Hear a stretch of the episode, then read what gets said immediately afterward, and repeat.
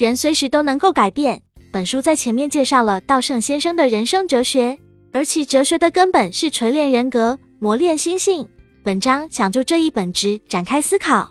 就像之前提到的那样，稻盛先生说过：“人生取决于人生，工作的结果等于思维方式乘以热情乘以能力这一等式，其中的思维方式和人格是一回事。换言之，稻盛先生认为，一个人的人生和工作受到人格的左右。那么，人格是如何形成的呢？人格一般形成于一个人的童年到成年期间。人们普遍认为，一个人的人格一旦形成，就不会再改变。但是佛教反而认为，人的改变是在成年以后。从现代价值观来看，人们都相信人越年轻越容易改变。或许大家都认为年轻时人的可塑性很强，没有太多的束缚。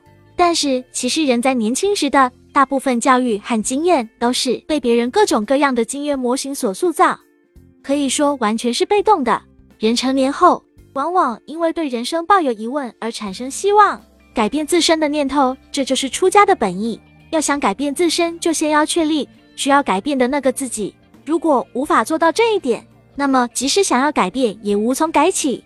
成年以后，我们将直面年轻时不曾遇过的变故，那就是成功或失败、幸运或不幸等各种各样的事情。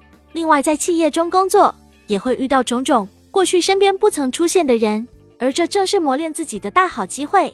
我们中间的大部分人，包括自由职业者，从成年直到退休，几乎每天都在工作。一个人一天至少三分之一的时间在职场度过，正因为人生的三分之一都在工作中度过，所以工作不应该只是获得生活食粮的手段，不应该与我们的人格形成没有关系。人一生都在学习，优质的产品看上去必然是漂亮的。稻盛先生经常在研发产品之际，对员工讲述制造划破手的产品。划破手的产品到底是怎样的产品呢？这一句话。原本是稻盛先生的父母常说的话。稻盛先生的父亲是先生，从事印刷业，具备匠人气质。母亲季美在任何困境下都保持开朗乐观，有时还会有大胆的想法。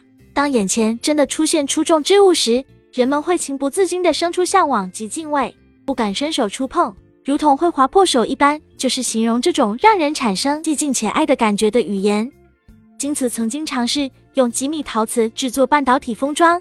用于保护半导体芯片，起到接通电流的作用。在研究开发的过程中，发生了这样一件事：这个产品对技术有极高的要求，在制作样品时耗费了大量的精力和时间，遇到了许多困难。最后，样品制作完成，被送到稻盛先生面前。研发部门的负责人认为自己的苦心得到了回报，辛苦总算没白费。但稻盛先生看了样品一眼，就觉得这不是自己追求的理想产品。稻盛先生回忆，那个产品看起来似乎显得有点脏。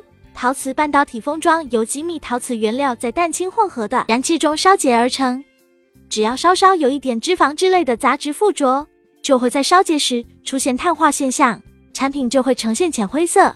稻盛先生看到这一点点灰污，感到产品看起来有些脏，姑且不论性能，颜色太暗不行。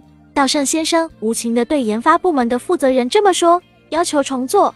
这是那位负责人和下属们每日拼命努力、不辞辛苦做出的样品，所以负责人没有轻易屈服。他反驳稻盛先生：“产品性能没问题就行，颜色好不好看根本不必在意。”但是稻盛先生没有接受，驳回了他的说法，因为对稻盛先生而言，这并非完美的产品。稻盛先生具备一个信念：拥有优秀性能的产品必然有出色的外表。于是他对那位负责人说道。陶瓷本来就应该是纯白色的，它看上去应该就像伸手触碰便会被划伤一样，令人心生敬畏。外表如果都那么出色，其性能必定是最高的。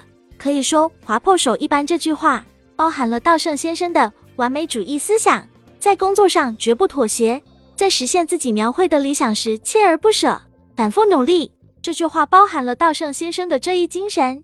今次株式会社。就是在稻盛先生这一完美主义的思想下发展壮大，成为大企业的。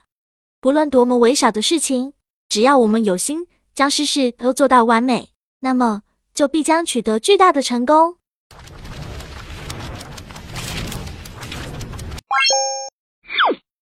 我们书友会希望用十五年时间带动一亿人读书，改变思维、思考致富，和一千个家庭共同实现财务自由。快来加入我们吧！